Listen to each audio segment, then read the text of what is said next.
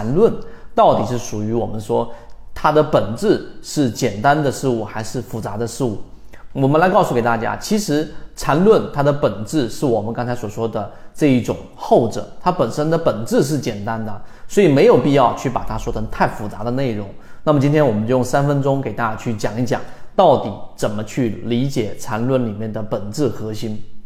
第一点，我们讲明白了，它是本质上是简易的，或者说没有那么复杂的事情，所以我们没有必要去把它给复杂化，这是第一点。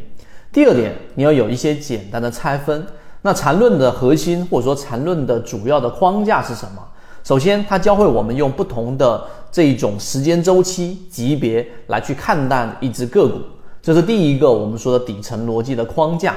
因为很多人做交易的时候是不会去考虑周期的，而当你考虑周期的时候，你就能去知道一只个股的上涨。和下跌是从什么小的级别生发起来的，在什么级别遇到了阻碍？它现在到底是处于什么周期里面的强盛的时期？这是第一个关键点。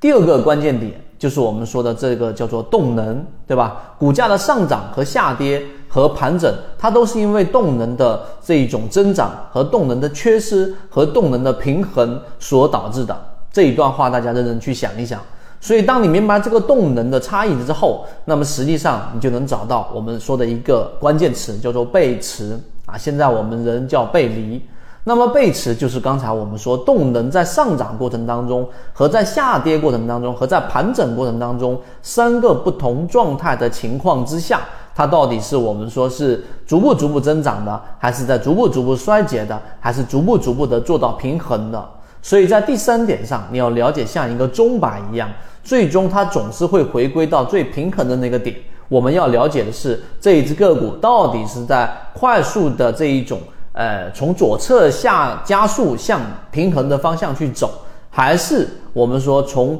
中轴平衡的位置往高处逐渐逐渐量能在不断衰竭的往右侧走的这个过程。这个是缠论的第三个逻辑框架。